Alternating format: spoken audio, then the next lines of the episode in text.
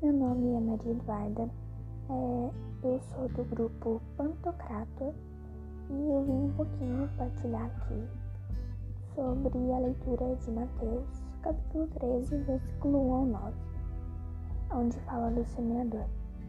É como se nós fôssemos semeadores. É, Deus desse um fruto, uma semente para a gente plantar, para a gente cultivar. Só que às vezes a gente tem pressa de plantar para tudo acontecer mais rápido.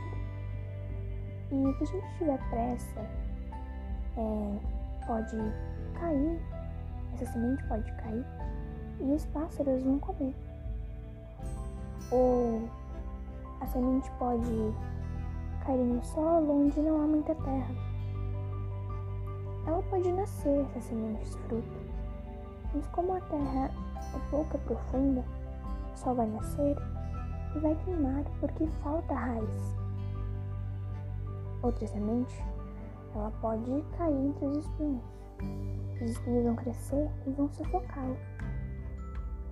Então a gente tem que ter paciência e esperar o tempo de Deus para a gente plantar, analisar onde a gente vai plantar essa semente também.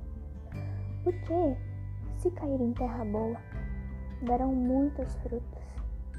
100 por um, 60 por um, 30 por um. Então, se a gente plantar essa semente com cuidado, é, nós podemos ter muitos mais frutos para nossa vida do que se a gente tiver pressa. E, então vamos analisar onde vamos plantar e esperar o tempo de Deus. thank you